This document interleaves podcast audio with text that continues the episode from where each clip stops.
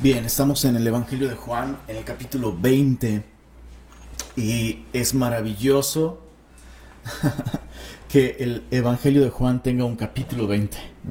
De hecho, eh, leyendo un comentario eh, de Warren Wiersbe, el pastor Warren Wiersbe decía, si, si el Evangelio de Juan fuera una biografía ordinaria, no tendría un capítulo 20. Porque claro, todas las biografías terminan con la muerte del personaje, pero este no es el caso de Jesús. La historia de Jesús no termina con su muerte porque Él resucitó.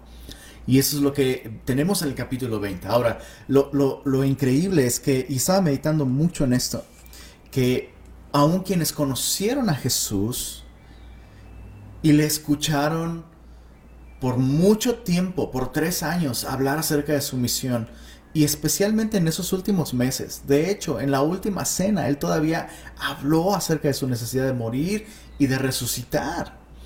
Es increíble que, a pesar de que esas personas escucharon tantas veces este mensaje, en el momento de, la, de la prueba, en el momento en el que Cristo murió, y de hecho, en el momento en el que Cristo resucitó, ellos no, no, no tenían la capacidad de creer, no estaban predispuestos para creer que Él había resucitado. Y yo solo meditaba en esto, en cómo si aquellos que caminaron con Él, comieron con Él, lo escucharon, aquellos que crecieron estudiando las escrituras, el Antiguo Testamento, que hablaban acerca de la muerte y la resurrección de Cristo, tuvieron que pasar como por un proceso para comprender estas verdades ¿Cuánto más nosotros necesitamos perseverar en hacer de la resurrección el objeto de nuestra meditación, el objeto de nuestro gozo, el objeto de nuestra alegría? Eh, es, algo es central para el Evangelio. Sin la resurrección de Cristo, ninguno, ninguno de sus milagros, ninguno de sus discursos, ninguna de sus, de sus enseñanzas, nada tendría valor, nada tendría sentido todo se sostiene por la resurrección de Cristo al tercer día. Y eso es lo que vemos, vamos a comenzar a estudiar el día de hoy. Hoy solo vamos a estudiar los versos 1 al 18. Y me gustaría simplemente comenzar. Dice así, eh, verso 1. El primer día de la semana, María Magdalena fue de mañana, siendo aún oscuro al sepulcro, y vio quitada la piedra del sepulcro. Entonces corrió y fue a Simón Pedro, y al otro discípulo, aquel al que amaba Jesús, y les dijo, se han llevado del sepulcro al Señor y no sabemos dónde le han puesto. Eh, cuando hacemos una armonía de todos los evangelios, descubrimos que sucedieron muchas cosas el día de la resurrección. Muchas más personas estaban involucradas aquí, muchas más mujeres, no solo María Magdalena, pero para propósitos de mantener el tiempo eh, sano para todos nosotros y no divagar mucho, em, no vamos a, resolver exactamente qué pasó, solo eh, vale la pena recordar que Juan está siendo muy selectivo y está omitiendo cosas no porque no sucedieran, no porque no sean importantes, sino número uno, porque otros evangelios ya las contaron, no tiene caso repetirlas, y número dos, porque Juan quiere transmitir una enseñanza muy particular, quiere enfatizar específicamente algo acerca de, eh, en este caso, la resurrección. Entonces él se enfoca en María Magdalena simplemente. Hubieron más mujeres, insisto, pero él solo se enfoca en María Magdalena. Y hay poco que sabemos acerca de María Magdalena, pero lo poco que sabemos es muy famoso, ¿no? Eh, los otros evangelios nos describen cómo ella es una mujer de quien Jesús sacó siete demonios. Eso, eso es demasiado. Siete demonios. Sabemos que era de la región de Magdala, que eh, era una comunidad eh, ubicada en las costas del mar de Galilea. Y es una mujer de la que Jesús sacó siete demonios. Y, me, sorprende mucho que Juan describa a esta mujer eh, saliendo muy de mañana, siendo aún muy oscuro, eh, para visitar la tumba y, ver a Jesús. Repito, junto con otras mujeres, la intención era terminar de embalsamar al maestro. Eh, José de Arimatea y Nicodemo hicieron lo que pudieron con el poco tiempo que tenían. Entonces ellas seguramente querían hacerlo con lujo de detalle, hacerlo bien, como es digno del maestro. Y esto solo me habla de amor, ¿sabes? Me habla de amor. María Magdalena está dispuesta a contaminarse. O sea, e, e, en medio de una fiesta, la, eh, la, Pascua daba inicio a esta semana de los panes sin levadura y era una semana sagrada, pero ella está dispuesta a contaminarse eh, ritualmente para servir a Jesús, servir a su Maestro, quien está muerto. Y no le importa que ha dormido poco esos días por la depresión, probablemente incluso hasta por el miedo. Jesús me libró de siete demonios. Ahora Él está muerto. ¿Qué va a pasar? ¿Qué va a pasar con mi condición espiritual? ¿Es, ¿Van a regresar esos demonios? Jesús dijo que eh, cuando un hombre es librado de un demonio, luego eh, ese demonio va por lugares desiertos y luego regresa con aún más demonios. Eh, o sea, puedes pensar todo lo que esta mujer vivió esos días, con el luto, con el temor, con el miedo, con la ficción, con la depresión. Sin embargo, se levanta muy de mañana, siendo aún muy oscuro, para servir a su maestro, que en su mente está muerto. Ahora tú y yo sabemos que servimos a un Cristo vivo. Tú y yo sabemos que Cristo no solo nos libró de siete demonios, nos libró del infierno nos libró de una eternidad de tormento y castigo. ¿Mostramos este mismo amor que María Magdalena está mostrando a Jesús aquí? La disposición de, aún estando cansada, ¿no? Tantas veces, ah, eso me complica. No, es que tuve un fin de semana complicado. Creo que ni siquiera, creo que ni siquiera voy a ir a la iglesia, ni siquiera voy a ver la transmisión. O sea, eh, estamos en una era en la que es más fácil que nunca servir al maestro, tener comunión con él. Hay tantos recursos. Y, y otra vez, esta mujer se levanta como un ejemplo para todos nosotros. Para mí es desafiante lo que esta mujer está haciendo. Luchando con depresión, luchando con temor. Esta mujer le gana al sol para visitar la tumba de su maestro. Y bueno, encuentra la, piedra removida. Es un detalle interesante. El texto dice, vio quitada la piedra. La palabra específica que se usa para quitada la piedra en el verso 1 es una palabra que no... Básicamente lo que significa no es que rodaron la piedra y abrieron el sepulcro, sino que la levantaron y la removieron de su lugar. Entonces, es fue una escena impactante de ver. De hecho, las mujeres iban preocupadas. ¿Quién va a hacernos, eh, quién va a quitar la piedra? ¿Quién va a remover la, piedra? Y la idea allá sí es rodar la piedra para que puedan entrar. Pero ella llega y la piedra no está en su, no está en su lugar y es una piedra muy pesada. Entonces, algo sobrenatural sucedió. Y entonces... Eh, ve, ve la tumba del maestro, su cuerpo no está ahí, y corre directo a Pedro y a Juan a decirles, se han robado, se han llevado del sepulcro al Señor, no sabemos dónde le han puesto. Y una vez más, solo quiero recalcar que María interpretó la escena de esa tumba vacía del modo más natural. O sea, ella no asumió, ah, claro, Jesús resucitó. No, ella interpretó la escena del modo más natural, no del modo más sobrenatural. Es decir, María no estaba predispuesta a creer que Jesús resucitó. Y eso es muy revelador. Muchas personas eh, que se oponen al cristianismo usan el argumento de que los discípulos realmente querían que fuera verdad esto de que Jesús iba a resucitar. y entonces se predispusieron a tal punto que su cerebro empezó a alterar la realidad y, todos entraron en esa sugestión colectiva. Y la Biblia me dice todo lo contrario. La Biblia me dice que sus discípulos, pese a que Jesús una y otra vez se los dijo a ellos más que a nadie, no creían en la resurrección. Aun cuando están viendo evidencias de que sí pasó, lo primero que creen es alguien se robó el cadáver de Jesús. De hecho, los enemigos de Jesús tenían más confianza en que algo iba a pasar con el cuerpo de Jesús que dijeron, no, ese hombre dijo que iba a resucitar, entonces hay que, hay que eh, guardar la tumba. entonces, los discípulos, los amigos de Jesús no están predispuestos para creer. Bueno, verso, verso 3.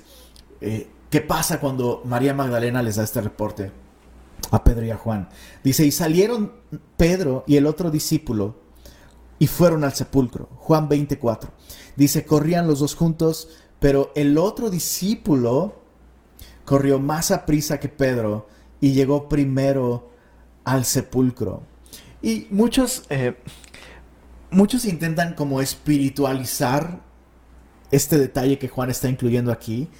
Honestamente, yo simplemente veo una expresión genuina de una... Eh, de la pluma del apóstol. O sea, veo aquí simplemente una evidencia de que todo lo que está escrito aquí realmente sucedió. Es, es, el tipo de detalle que un jovencito habría registrado, ¿no? O habría recordado en su memoria ese día, corrimos, ah, pero yo llegué primero, ¿no?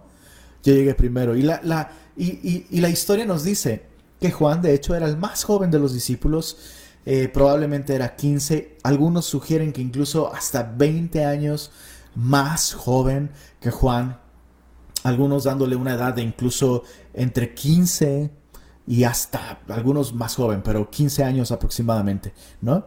Entonces, eh, sin duda, él sería el que llegaría más rápido, más rápido que, que, Pedro, ¿no?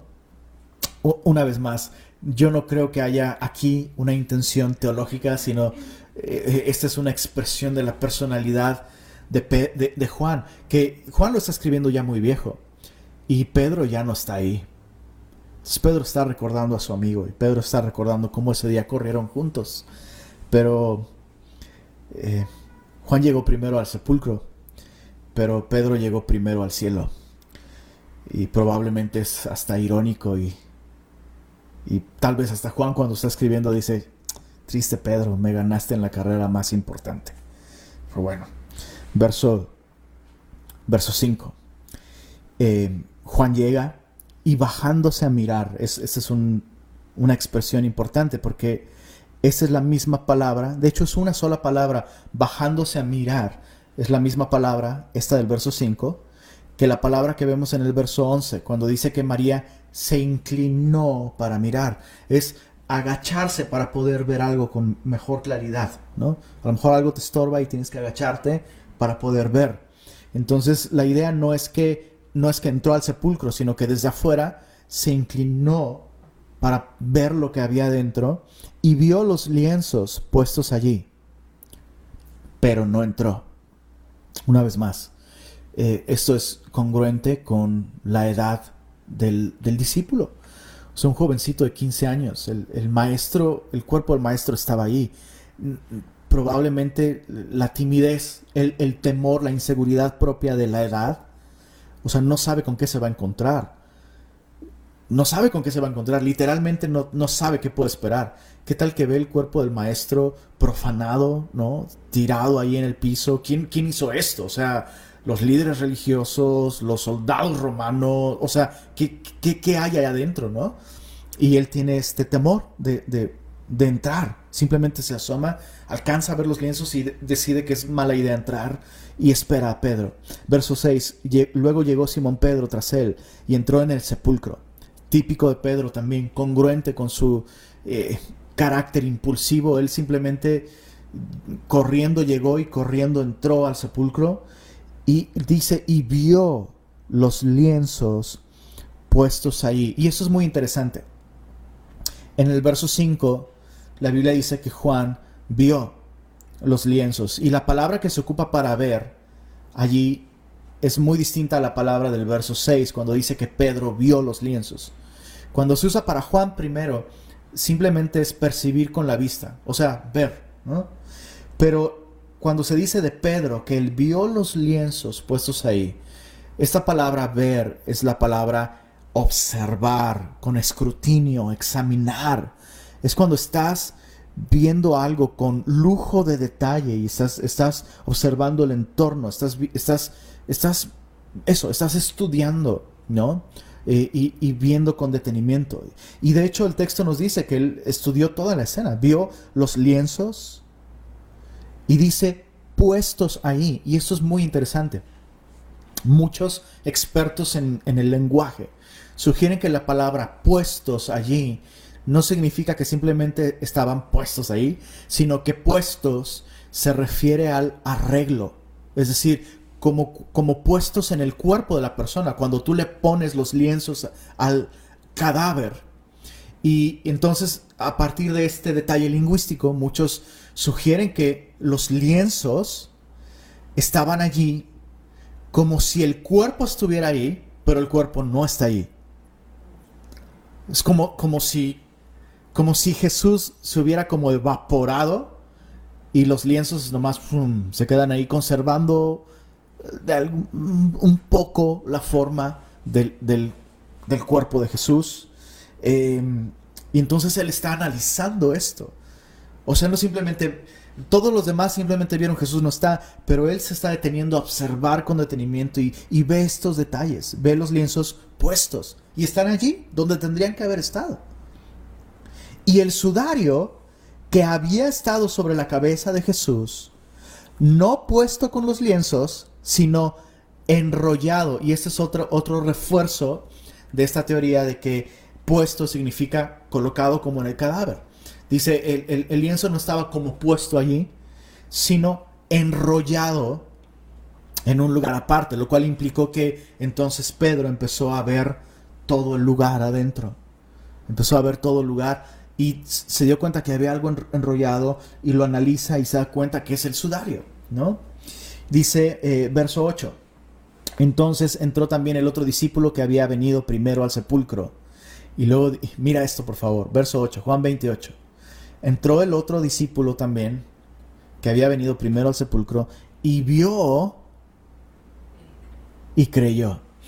Y esta tercera vez que se menciona la palabra vio, otra vez es una palabra distinta a las otras dos anteriores. La primera es percibir con los ojos, simplemente. La segunda es analizar. Pero esta palabra ver significa comprender. Es como, oh, ya veo. Hasta usamos esta expresión, ¿no? Para describir que, que podemos con claridad interpretar y entender lo que está sucediendo. Eh, Pedro contempló con atención la escena, pero Juan vio el significado espiritual. Juan vio la realidad. Juan vio lo que Jesús había hecho.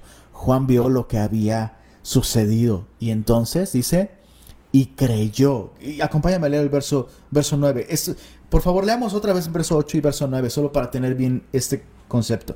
Entonces entró también el otro discípulo que había venido primero al sepulcro y vio y creyó, porque aún no habían entendido la escritura, que era necesario que él resucitase de los muertos. Entonces, así como Juan, nosotros necesitamos ver. Por supuesto, esto está hablando de la, escena de la tumba vacía. ¿Ok? Jesús dejó evidencias muy claras, como alguien dijo alguna vez. El ángel removió la piedra del sepulcro no para que Jesús pudiera salir, sino para que los discípulos pudieran entrar y pudieran ver y pudieran creer. Ahora, otra vez, muy importante esto. Juan no creyó por ver a Jesús resucitado. Eso es bien importante. Es bien importante detenernos y analizar esto y aprender de esto. Juan no creyó por ver a Jesús resucitado. De hecho, creyó por lo que no vio. No vio a Jesús ahí, donde debía estar. Y estas otras cosas eran simplemente evidencias de que efectivamente lo que Jesús dijo que iba a hacer, lo hizo. Entonces Juan creyó no por ver realmente, sino Juan creyó por, por, por recordar la escritura y confiar en ella. Es decir, sí, hubo un elemento visual, ¿no? Pero eso no significó nada para todos los demás pero sí significó algo para Juan porque Juan recordó la escritura y entonces, ah, creyó. Y eso es bien interesante. como Hebreos 11, verso 3, nos da esta misma secuencia. Por la fe, dice Hebreos 11, 3, por la fe entendemos haber sido constituido el universo, de modo que lo que se ve fue creado de lo que no se ve. Entonces medita en esta, en esta frasecita, por la fe entendemos. Entonces todos están viendo las mismas evidencias y todos llegan a una conclusión, no entiendo. Juan ve esas mismas evidencias, recuerda la escritura, pone su confianza en eso y entonces dice, ah, ya entiendo. Por eso Juan lo, lo narra así. El segundo discípulo, el que llegó primero, entró, vio y creyó porque los demás aún no habían entendido la escritura. Entonces, necesitamos ver la vida a través de los ojos de la escritura. Necesitamos ver las circunstancias a través de las palabras de Jesús. Juan conectó lo que estaba sucediendo alrededor con lo que Cristo es con lo que Cristo dijo. Y entonces, lo que dejó a otros perplejos y angustiados, dejó a Juan lleno de gozo, lleno de esperanza y con certeza. ¿Cuál fue la diferencia? Creer la escritura. Creer la escritura. Otros, incluso, verían a Jesús mismo ya resucitado. Y la Biblia misma dice, los evangelios dicen, que cuando Jesús ascendió a los cielos, todavía había algunos que dudaban. Entonces, no es, no son las señales, no son las cosas sobrenaturales que Dios hace alrededor de nosotros realmente las que nos van a dar fe, sino es creer la escritura. Ahora, cuando Juan dice, dice, eh, aún no habían entendido la escritura, que era necesario que Él resucitase de los muertos. ¿A qué escritura se está refiriendo Juan? No se está refiriendo a una en particular, sino se está refiriendo a todo el Antiguo Testamento. Y eso es bien, eso es crucial. Porque Juan lo que está diciendo es que el tema de toda la escritura es Jesús muriendo por nuestros pecados y resucitando al tercer día conforme a las escrituras, conforme a la escritura. En otras palabras, la Biblia tiene un solo tema, y ese tema no es mi matrimonio, ese tema no es la crianza de mis hijos, ese tema no es la las finanzas, aunque la enseñanza bíblica me va a llevar a comprender cómo debo vivir en esos contextos. La Biblia no me fue dada para eso. La, la Biblia me fue dada para comprender el mensaje de aquel que nos amó, murió por nosotros, venciendo al pecado, al diablo, al infierno y a la muerte, y resucitó al tercer día para salvarnos, para darnos eterna redención. Ese es el tema de la escritura. Y hay muchos, hay muchísimos temas. O sea, todo Génesis está lleno de imágenes. Todo Génesis. Génesis 22. Ahí puedes ver a Abraham ofreciendo a su hijo. Ofreciendo a su hijo. Caminando con él por tres días. Y dice, por tres días estuvo muerto en su corazón. Y al tercer día regresó de ahí con su hijo. Una imagen del Padre entregando a su Hijo y recuperándolo al tercer día. Tenemos Oseas, capítulo 6, versículo 2. La nación de Israel, diciendo, Él nos dará vida, después del tercer día nos resucitará, hablando de la resurrección. Juan, eh, perdón, Jesús mismo habla acerca del profeta Jonás como una imagen que apuntaba a lo que él iba a hacer. Ese profeta Jonás tragado por una ballena. ¿no? O, perdón, por un gran pez. Y tres días después, ¡pum! Sale de, ese vientre. Y Jesús dice, sí, eh, eh, ese, fue un easter egg, ¿no? Esa fue una pista para los fans, para los que realmente ponen atención. Se trata de mí. El mensaje se trata de mí. Bueno, este joven discípulo lo entendió. Y yo solo quiero animar.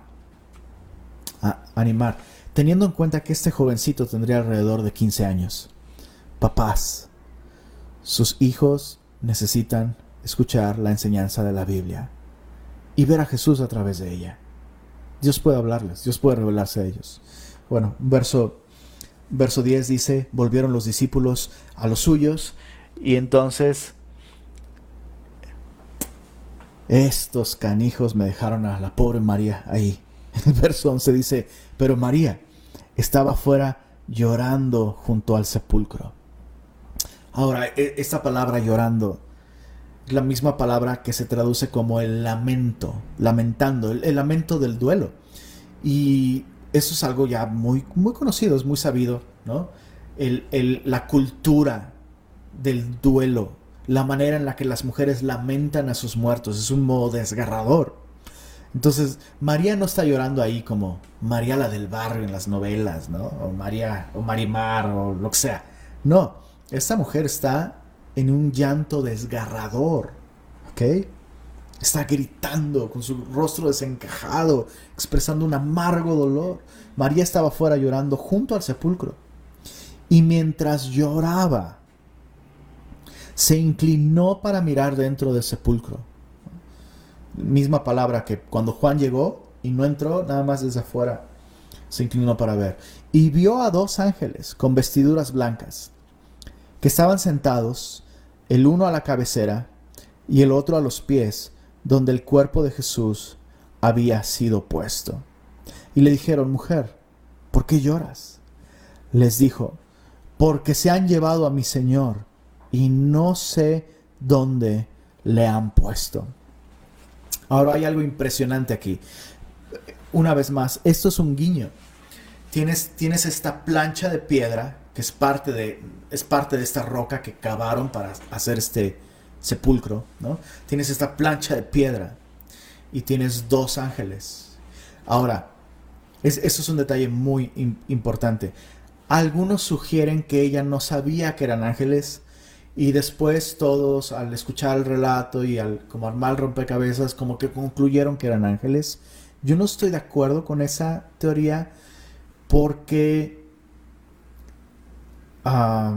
pues ángeles son ángeles. O sea, sabemos que los ángeles pueden tomar una apariencia completamente humana y pasar desapercibidos. La Biblia nos enseña eso. Y de hecho por eso la Biblia nos anima a practicar la hospitalidad, porque muchos sin saberlo, hospedaron ángeles. Pero el texto me dice que eran ángeles. Entonces, es, es, evidente que la manera en la que se manifestaron allí fue la manera regular en la que los ángeles muestran su apariencia.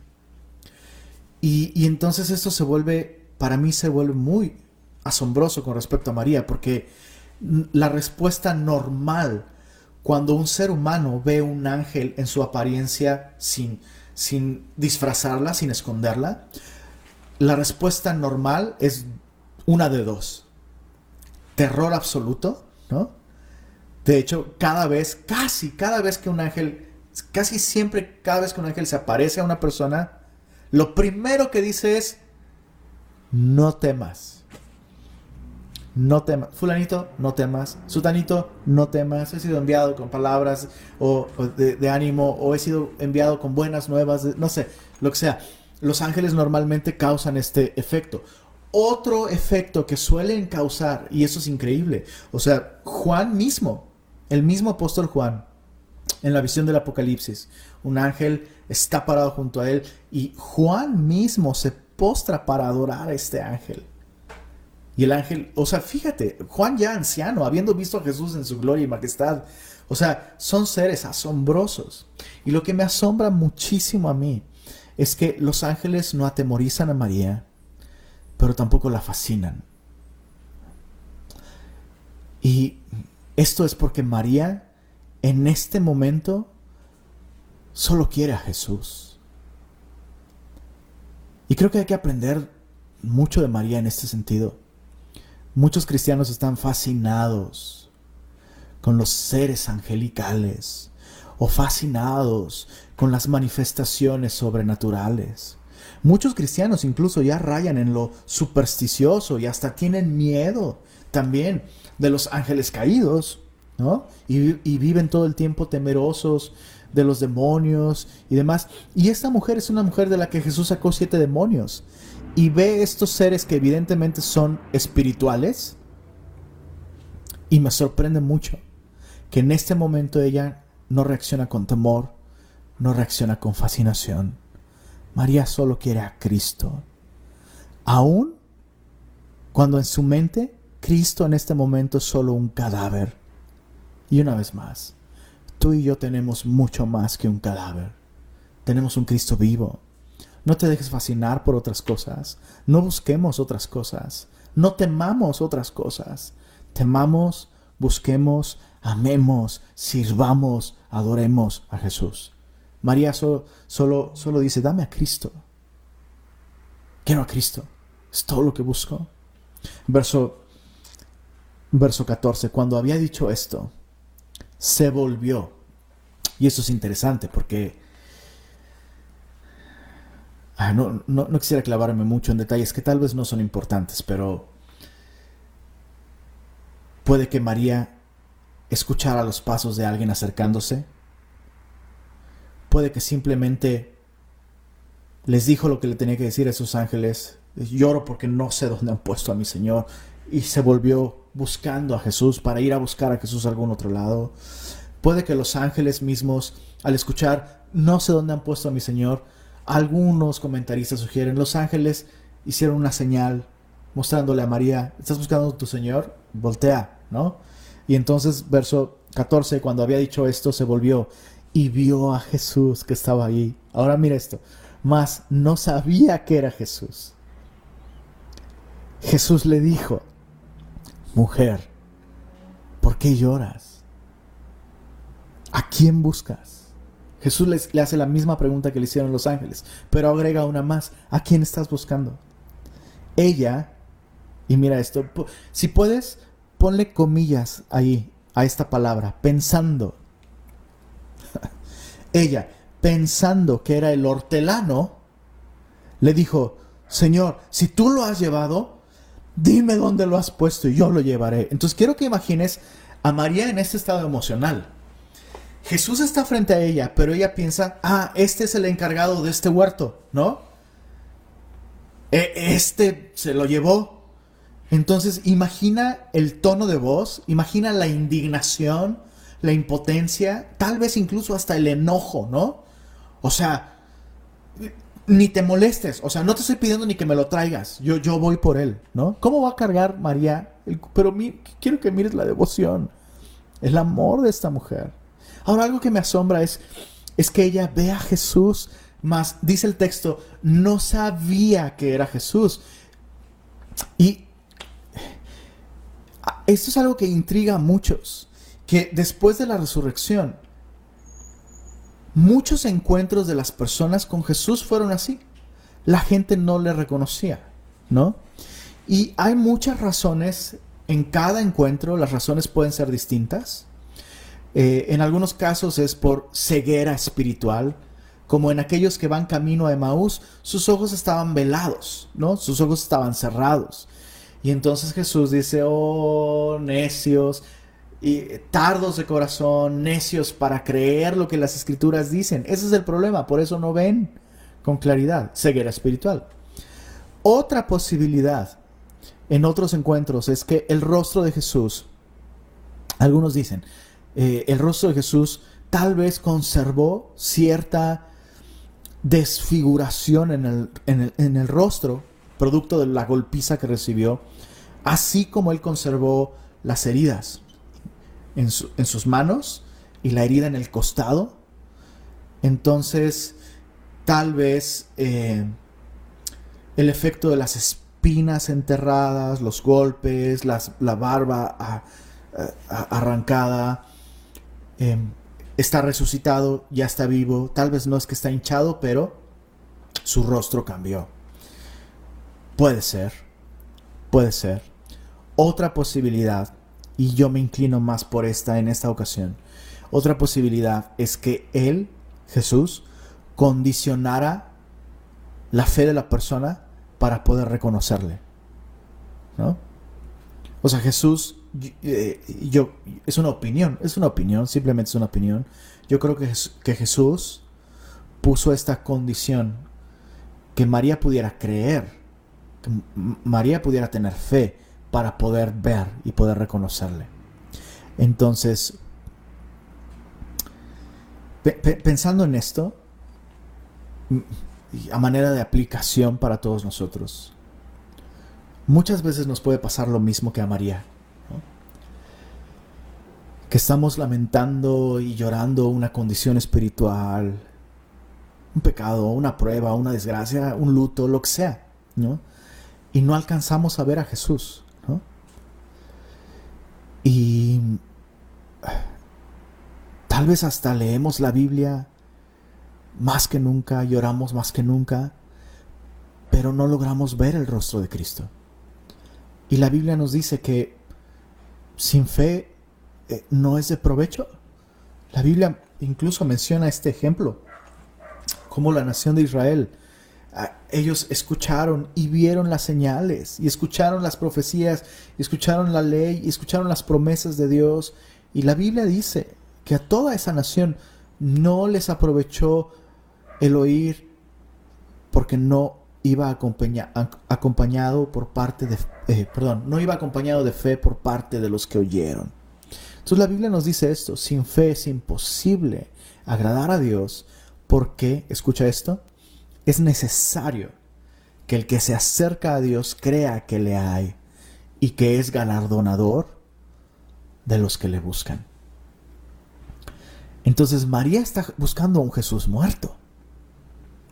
Jesús ya le dio evidencias. Ahora lo que me asombra mucho es la paciencia que Jesús está mostrándole a esta mujer.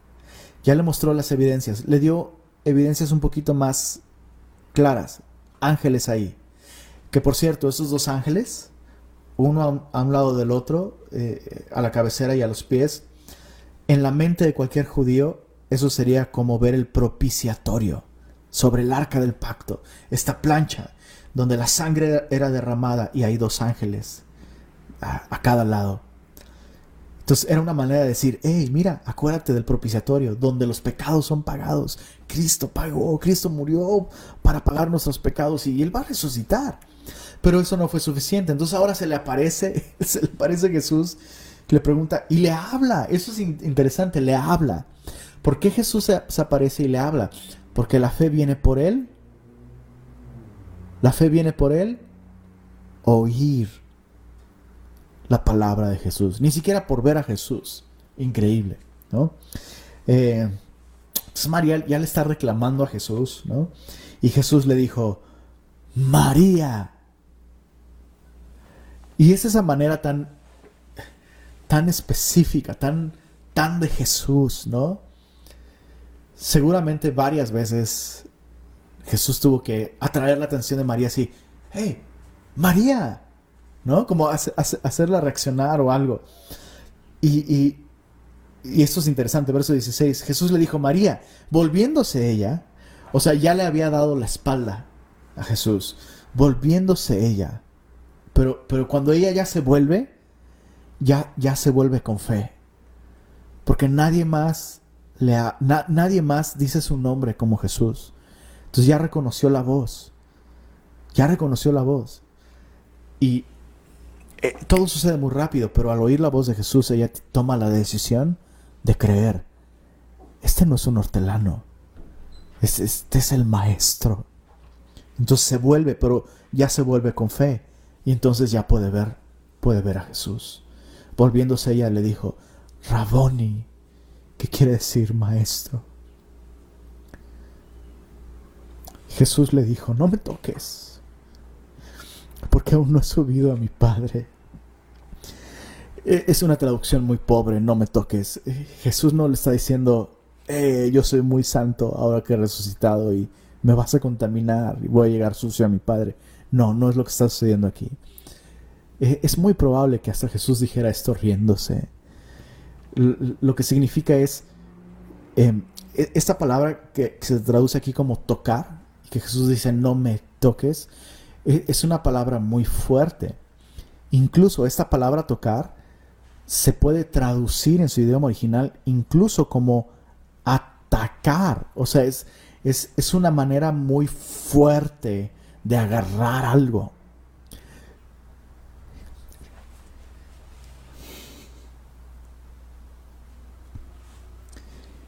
Y sabes, es así como debemos aferrarnos a Jesús. Prácticamente lo que Jesús le está diciendo a María es, oye, déjale algo a mi padre. o sea, si me agarras así, va a regresar un 10% de mí al cielo. Eh, María, no, no te voy a dejar nunca más. Tengo que subir al cielo. Y ahora mi espíritu va a estar contigo siempre, todos los días, hasta el fin del mundo. Mas ve a mis hermanos, ve a mis hermanos y diles, subo a mi Padre y a vuestro Padre, a mi Dios y a vuestro Dios. Y es asombroso lo que sucede aquí. Jesús le ha llamado a sus discípulos discípulos, les ha llamado siervos. En la última cena dijo, ya no les llamaré siervos, ahora les llamaré amigos. Pero ahora Jesús le dice a María, ve a mis hermanos, ve a mis hermanos y diles esto, subo a mi Padre y a vuestro Padre, a mi Dios y a vuestro Dios. Y Juan lo que está diciendo aquí es, Jesús nos, nos mandó este mensaje con María, que por fin habíamos sido adoptados como hijos de Dios. Ya no podíamos, ya no, ya no podíamos llamar a Dios Padre simplemente por fe, sino porque era un era ya una realidad, un regalo de gracia que Cristo pagó para nosotros. Por eso la escritura dice, ¿no? Eh, hablando de Cristo, o Cristo hablando proféticamente a través de la escritura, dice, yo y los hermanos que Dios me dio, por lo cual no se avergüenza de llamarlos hermanos. Y, eso es asombroso.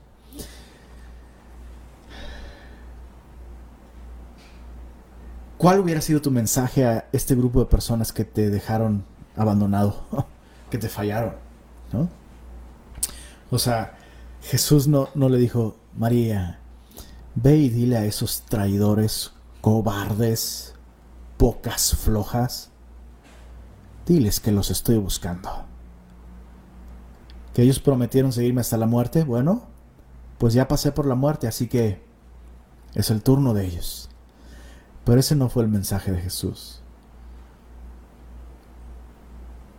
Y yo, solo estoy pensando en esto, ¿no? Jesús insiste en amar a este grupo de hombres que fracasaron. Insiste en buscarlos, insiste en transformarlos y envía a esta mujer con un antecedente terrible para darles este mensaje. Solo quiero, quiero terminar con esto. Termino con esta aplicación. La primera persona que ve a Jesús resucitado es esta mujer. No es un hombre y ni siquiera es uno de los apóstoles. Es más, ni siquiera es aparentemente uno de los discípulos como tal. Es una mujer a la que Jesús libró, a la que Jesús transformó con su poder.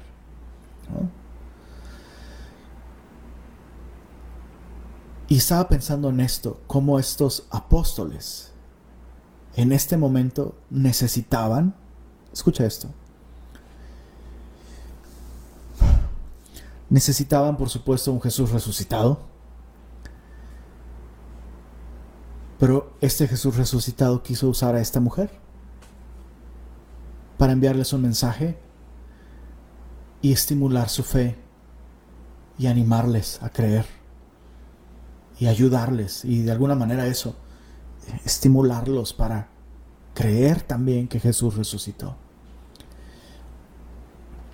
Y pensaba en Semilla Monterrey mientras leía esto.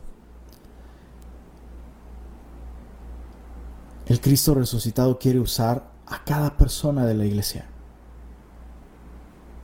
O sea, no creo que no puedo decirlo más claro que esto. Cristo en este momento no usó a los apóstoles. Cristo usó a esta mujer.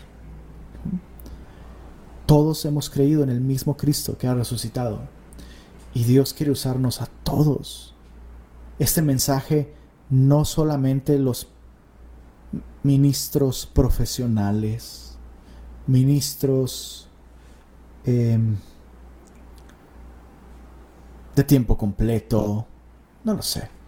Ese es un mensaje para todo creyente, para todo cristiano. Ese es un mensaje que todo semilloso debería, debería estar transmitiendo. Y, y, otra cosa muy interesante, lo segundo, te das cuenta que Jesús no manda a María con este mensaje a los incrédulos primero, sino a los creyentes. Es tan esencial que entre cristianos, entre creyentes, hagamos de la resurrección de Cristo y de la persona del Cristo que ha resucitado el centro.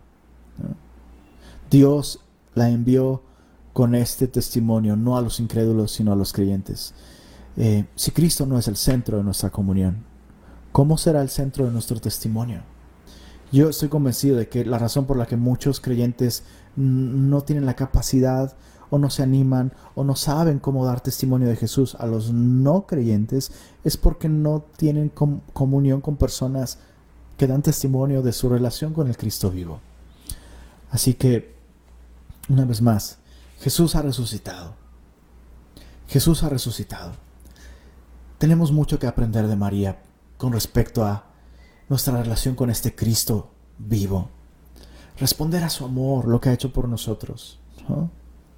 Escuchar su palabra, así como María, que fue cuando escuchó este llamado del Maestro. Y, la fe viene por el oír. las cosas sobrenaturales, las señales, nunca van a ser suficientes si no confiamos en la Escritura. Y lo segundo, Dios quiere usar, perdón, lo tercero, Dios quiere usarnos a todos, así como usó a María, para transmitir este mensaje. En primer lugar, Dios quiere que nuestra comunión entre discípulos, entre creyentes, sea una comunión cristocéntrica, que Cristo nos una. Por eso muchas veces la iglesia tiene que idear maneras carnales de que la gente conviva. Hagamos un club de lectura, hagamos una actividad de esto, o un club de matrimonios, un club... Y no estoy diciendo que esas cosas estén mal, pero si eso es todo en lo que se basa la comunión, eso no es espiritual. Pero cuando cristianos tienen una relación con Cristo, con el Cristo vivo, ya tienen algo que compartir con otros que puede que otros necesiten, como estos apóstoles necesitaban escuchar esto, o puede que otros saben de lo que estás hablando. Sí. Oh, te pasó a ti también. Es maravilloso. A mí también me ha pasado. Es, es increíble. ¿A poco no es... Y a poco no es increíble cuando... Y, ah, sí, a mí sí, ya sé de lo que estás hablando. ¿no? es comunión cristiana comunión cristiana. Así que, ¿qué vas a hacer con este mensaje semilloso? Dios no le ha encomendado este mensaje, insisto, a los profesionales. Tal cosa no existe. Ese es un mensaje que requiere de cada boca, de cada lengua, de cada par de pies, de cada semilloso, de cada cristiano. Señor, gracias por esta porción de tu palabra en la que nos ayudas a recordar lo que fue ganado para nosotros cuando tú te levantaste de los muertos. En la cruz tú pagaste nuestros pecados, pero al levantarte de los muertos, nos diste vida, nos diste tu posición, nos diste un lugar en la familia de Dios. Te adoramos, Señor. Permítenos el día de hoy, Señor, así como Juan, ver lo que sucede a nuestro alrededor a través de tu palabra, Señor. Interpretar lo que sucede a través de tu palabra. Y gracias por recordarnos hoy, Señor, que, que aun cuando no entendemos, o mejor dicho, especialmente cuando no entendemos qué está sucediendo, tú haces tus mejores obras, tus más hermosas obras. Así que ayúdanos Ayúdanos a creer, Señor.